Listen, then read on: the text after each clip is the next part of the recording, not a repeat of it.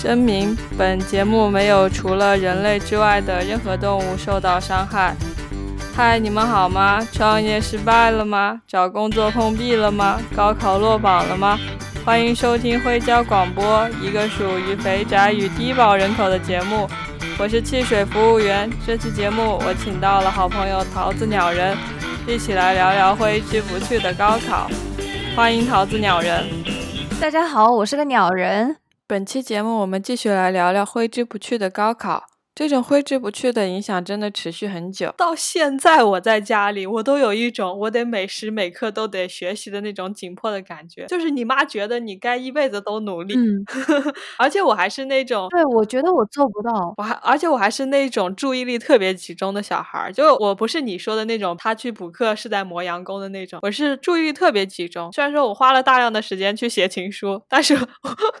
我在该该写的时候，我都非常的认真。可能有方方法上的问题，然后虽然那节课也睡着了，但是其实是认真的。但是最后的效果很差，很就是考试的时候就是心理崩溃了，就是没有办法发挥出自己的真实水平。考试的时候非常的紧张，我做数学考试我会来回把试卷翻动，就是浪费时间。你是不是因为这个就是觉得如果考不好的话有什么顾虑？考不好是很糟糕的，考不好一方面在说自己是一个笨小孩，因为其实这个事情跟从小被夸聪明和被从小被夸漂亮，其实这都是一种诅咒。就是你要是考不好，哦，就是你到有一个时间点觉得不能满足现在这个要求了，就是啊，我好像开始出现不满足原来对我的评价的、对我描述的这些特质的时候，就感到了有额外的压力。对对，而且家长的反应是很糟糕的，心理包袱太大了。对，家长的家长对你考差了一次的反应是很糟糕的。对于小孩来说，都会变成一种那种压力，然后小孩的表现就特别特别差。对，就我是考试特别差的那一种，但是其实我并没有没学会，就。我是从小我感觉我好像就是所谓的我我我至今为止我没有去诊断我有什么问题，但是我会出现那种看错一个东西，就比如说这个题简单的说，比如说它是三加五等于，那么我会把它看成三乘五，而且我在那个考试的那个区间，我检查多少次我都检查不出来，所以就说在我全会的前提下，我总是要保持一个百分之十五左右的错误率，那么这一点我也是一直都就是控制不下来，呃，所以小学的时候我就家长对这个事情的反应也是很不好，就是说，因为正常来说小学小孩都考九十多分嘛，但我有的时候会考八十多分，然后家长就觉得很不 OK 这个事儿，反而到了高中呢这些就是我的这个百分之十五的这个错误率呢，我自身好了一些，再加上高中有一些同学他慢慢出现了就是不会啊什么的，所以就显得我在人群里就不那么差了，所以那会儿稍稍微反而好了一点，但是我能体会你说的那种，就是家长对你有这个要求，然后你要是这事儿老做不好的话，家长对这个事情反应不好的话，那肯定是会有很大的额外的负担。对对对，而且你越有这个负担，越做不好。对，而且我这边是我也是比较自主的小孩嘛，就是家长对自己的要求，包括我自己对自己的要求，都已经到达了一种当时的。完全超标的状态，然后人其实是处于一种就是完全够不到，然后拼命去够的那样的一个状态，其实是完全是压力超负荷，然后处于一种一边要逞强，一边又要责备自己的这样一个状态，然后一边又觉得没有希望了，因为那个要求那个完美的主义实在是太可怕了。就我觉得是先你是先定了目标，然后一定要去实现它，但这个目标当时那个模式来说非常不合适。对对对，我当时没有那么大的压力，就是因为我是反着来的。对，就是其实你定了一个目标之后，完全是成为了一种压力。我会处于一种就是。包括我说我非常的努力，但是我会用整整两三节晚自修去写写情书的那种状态，就是放弃，就是我在试图逃避这件事情。对对对，我能感觉到，就是那种好像你压力给自己很大，但是也没有办法再继续集中了那种，就是半放弃、半又又半半要求自己努力的那种状态。对对对，这其实挺不健康的，就是对你自己心身心都是摧残。对，就是觉得自己要要变成一个废物了。最后变成废物，反而觉得这个人生的道路都 宽阔了起来。我个人觉得，我这种就是打哪儿指哪儿的这种方式，我觉得其实健康一点。就是说你在定目标的时候，我觉得应该是说面向过程。对对对，过程上，比如说我们定一个什么样的努力程度，相应说做到了你最好的自己，或者说你较好的自己，对吧？你不逃学，这是一个底线。呃，你基本上完成作业，这也是一个底线。在这个前提下，你能考到什么样的学校？那我觉得，就说你能成就到什么样的程度，那这东西应该是一个目标。如果说你正常完成作业，你可以考一个，比如说北航这种的，然后你实质由于你个人的过分的逃学或者不努力，最后考了一个二本，这个事情就是不 OK 的。但是它不应该是先去定这个学校，定这个东西本身是应该有一定的这个过程性的依据，而不是这先定了目标之后去研究过程，这事儿就反过来了。对对，我觉得我从很小的时候，我爸妈就完全是这样一个思路，他们对我的要求是非常非常严格的，就主要是我妈吧，她对这个教育的要求是非常严格，她对小孩就是希望你能够达到那种完美主义的努力的那种状态，其实是很吓人。完美主义就是说先先定目标，就是你以后就要这个样子，你就要考上什么什么样的学校，不考虑过程，而是说你对着这个就说属于是那种下军令状，就说你要把这个事儿做成。对对对。那么具体怎么去做，那么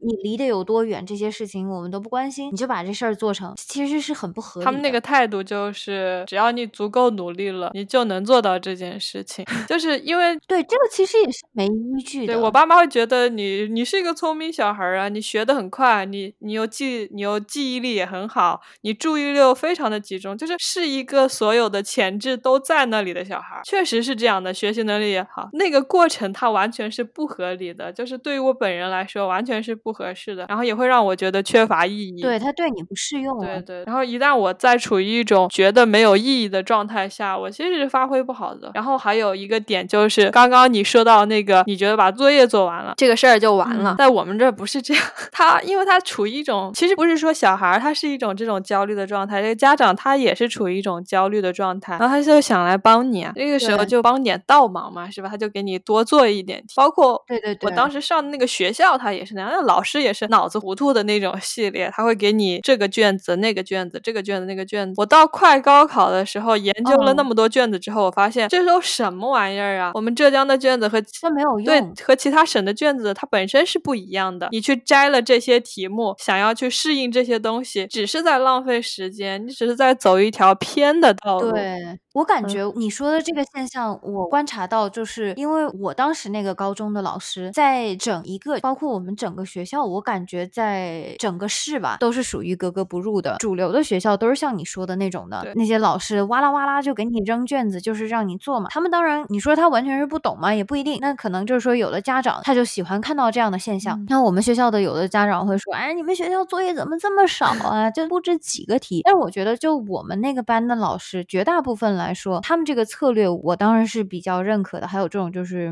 不要搞什么狗屁晚自习、早自习，习他妈的，就是这种理念，就是该干什么的时候干好。我们当时我们那个老师就是布置作业的时候，甚至有学生说啊，老师，我觉得我们每天题好少的，就这么两三个，这个可以吗？学生有被打吗？没有，很多学生是这样子的，很多学生就是那种外面他们主动去找人补课啊什么，他们是给自己很大的压力，他觉得大家都要说是要。题海嘛，而且尤其除了我们学校之外，所有其他学校都在题海战术。然后他们学生之间下课都会讨论说：“哎呀，我们学校老师是不是不行啊？你看人家其他的那些，就是其他的重点高中，人家那个作业，我跟你说，我朋友在哪哪个学校，人家那个作业厚厚的，怎么怎么样？我们老师就布置两个题，然后说老师是不是不负责任啊？然后我们那些老师每次都会出来解释，就说说这个其实你只要懂了就行了，没有必要重复，就质量嘛。”但是大部分的，包括学生、家长，大部分人不理解这个事儿，然后他们就自己的，由于他们对于老师的不信任，他们自己出去找了那些乱七八糟的补习机构，花了一堆钱，然后实质没有任何效果，除了把他们自己的这个精力啊什么给耗费完了，可能就是消磨掉他自己内心那部分的，就是少数人的焦虑，仅此而已。但对他的学习和成绩没有一丝一毫的帮助，可能还帮了点倒忙。对对，我也有体会过这种教育，我的初中是这样子的。就是我的初中，它是当时镇上比较好的中学，没有很多作业，老师不给你布置的作业基本上就是在课本上的课后习题上稍微增加了一些举一反三的难度的这种。然后我们去上早自习也去的很晚，所以说我大概到上了高中的时候，我觉得那样的重复做题是不对的，我都是直接就我不做，我拒绝做。我为什么要做？我就是不会有我是少数人，所以我焦虑的那种心态在那里，就是因为初中有这样的一个铺垫在那里，然后包括这所学校，对对对，他自己本身也会说，嗯，从我那个初中出来的学生，他的潜力反而是最大的，而从那些就是一天到晚做题的那些初中出来的学生，他的潜力已经不存在了，自己发展的那种能力就消失了，自己去探索的能力就陷入了那种不要让自己成为少数人的焦虑。对，就是机械化了，机械化了，就是刷题刷题。其实刷题，我觉得是说，如果呃有的题它需要不同的思路，那么你可能说每一个方面的你都见一下，你知道啊，说这种题型，比如说你没有见过，那么你可以考虑一下你会不会做。而且我我记得我们那学校就是发了有的科目，比如生物，它有一个额外的习题册，不是课本上的那种，它有一点点知识点，然后有题目，然后我们的老师会在那个上面布置作业，勾一些题嘛。然后当时有的焦虑的人，因为老师选那些题，就是说啊，比如说第一题和第三题它是一个思路，那么你就做一个就完了。你第三题会，第一题肯定就会，没必要把它从头到尾刷下来。然后有的人就特别不相信，就他们会在他们自己的这个时间里面就把那些题哇啦哇啦全做了，然后又去要人家其他学校的发的那些材料去复印来做，做来做去，其实哪怕从应试的角度来说，也没有任何价值。对，而且我觉得。老师给他大家勾那个题目，其实这是老师很负责任，然后老师很懂这个事情的表现。其实老师发一张卷子下来，对啊，让你全做了，才是老师在偷懒的表现。我我初中的老师就是你说的这种，对我觉得他们这种老师是他是图他自己省事儿啊，丢一个卷子给你，你既然我给你勾题，你们家长要来投诉，学生也要来投诉，那我索性让你全都做了，你们还觉得是吧？而且很多像他们那种学校的卷子做上去了之后，他也不一定给你改，都是直接发下来，然后。老师讲给你订正，这其实就是又可以不备课，我不用备课，我也不用去过这个题目，我甚至自己都可以不用去看，我拿着标答，然后跟你们一个一个对，对吧？有什么问题提，提了之后就是也不总结说啊，这个题用到的是什么什么什么东西，我们怎么怎么怎么回事去解这个具体的题，解这个类型的题，不会跟你说这么多，那都是这次不会了又问又问又问，完全没有效率。而且那种勾题的，他最终给你讲的，他是很系统性的，最后他给你。你留下来的整一个印象也是很系统性的，方便你自己的理解和记忆，然后对整个逻辑都是有好处的。而那种就是哇啦哇啦全部做完的，最后你做完了，脑子里也是一锅粥，改错了，然后下次也记不住。对，而且我觉得到现在为止，我都还是很感谢我这个我选择的这个高中的这些老师，因为我觉得他们的这个做法是真正的合理的。像我们的老师，当然呃，其中有一部分不怎么样呢，但是大部分的老师，他这种所谓的。习题册什么的，它背后不是都会有答案吗？那些傻逼学校的就会让你把那个东西撕掉。我们那些老师会保留这个答案，就说你可以翻阅，但是他们有这个理念，就是说高中生了十七八岁了，就是十六七岁了，是大人了，自己应该知道怎么去掌控，怎么去合理的使用这个答案。你需要翻阅，但是你知道你自己不懂，你你还是要去把它弄懂。有建立在这个信任下，我觉得我才会能考出当时的那个效果。如果是把我放在一个这种。种什么填鸭式的学校，那我每天都很恶心他们的前提下，我觉得我最后考出来的效果也会差非常非常非常远。我觉得我最后肯定上不了九八五，如果我在那种环境的话，真这种环境真的非常可怕。我记得我当时上化学课，其实我们化学老师人挺好的，就有有个缺点，就是他一讲课，我我他妈就想睡觉。他声声波很猥琐吗？没有，他是他挺好的，其实他挺好的。然后他讲的也还行吧，就是对于我来说没办法。然后我当时为了解决那种。痛苦，我为了解决我的痛苦，我在自己的大脑深处不停的播放着一句话，就是这些都会过去的，就是痛苦到那种程度，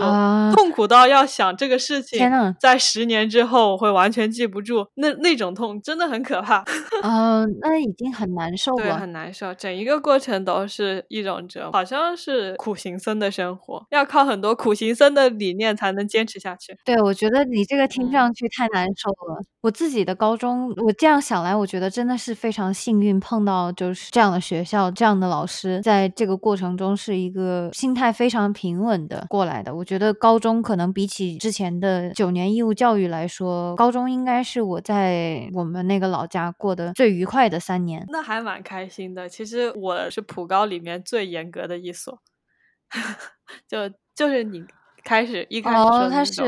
嗯，监狱式的感就是囚徒。我的我自己的感觉就是，我为什么被困在这里？整一个高中的想法就是，我好像被困在这里了。对对对，我觉得那种环境，他会整个人就是整个人的身心都折磨的不正常。尤其是像我们这种就是有一点点人权或者什么样的敏感度的人，你在这个早晚自习这种情况下，你的正常的作为一个人的尊严什么受到践踏的时候，你不太可能能做好太多事儿。他们可能说他们。的这种强压式的管理，会适合某一部分的学生，可能会把某一部分的成绩差的能提到中间来，但是可能对于像你我这种学生的话，是一种完全的摧残。他可以把一个九八五的人搞到二本，二本在这里。对啊，你其实可能本来是一个能考上，就是你正常的话，如果你能上我们那个学校，你是可以考上一个九八五的。当时的那个所谓的九八五是一个什么样的比例呢？人群里面排名的话，百分之零。零点几吧，就差不多约等于百分之一就可以上九八五。你可以折一下，那么实质他们的这种摧残肯定是，即便我们从应试的效果的角度来说，也肯定把你本身该考上的这个层次给你往下推到了你后来考到的那样。这个东西他们肯定在这个过程中是罪过的。而且我本身不是一个特别服管，然后我也不是那一种对对，因为自己是少数人而焦虑的那种人。他的那种管理模式，我会是经常去反抗的，因为反抗失败而不知道。知道自己在干什么的人，就是那种状态，然后就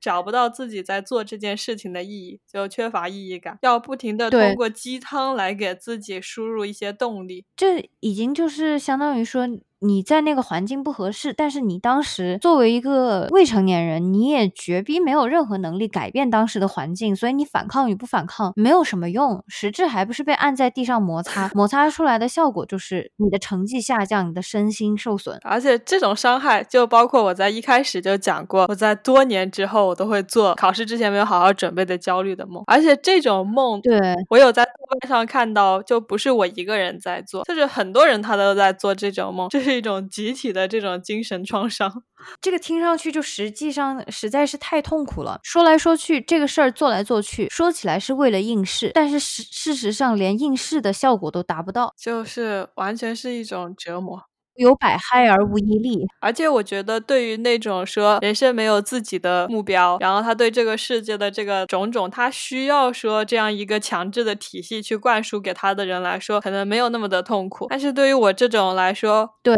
对于我这种我从小就有很清晰的就希望自己未来可以做什么的人来说，是非常非常痛苦的。你能够清晰的知道自己在走一条不大合适的道路，然后你又不能不走它，对，而且你清晰的。知道应试教育的道路非常的狭窄，然后它是只有标准答案。对啊，写对了这个标准答案，你才配拥有未来。而且那种高强度的学习，它是没有留下空间给我自己去探索我的那种兴趣，我的那种爱好的。然后它会让我有一种罪恶感，然后包括那种疲劳。对对对，长期的这个身心的这种疲惫，然后对现状不满，反抗又无力。对，最后这小孩就被磨掉了，最后就只剩下高考。然后我就像我刚刚。有提到说，我会觉得我困在这儿了，我能解决的办法，考一个高考的时候考一个好的成绩，就是把关于我想要突破高考的那种期望，还是在压在高考上面。对啊，因为当时的环境也没有给我们这些人，就是什么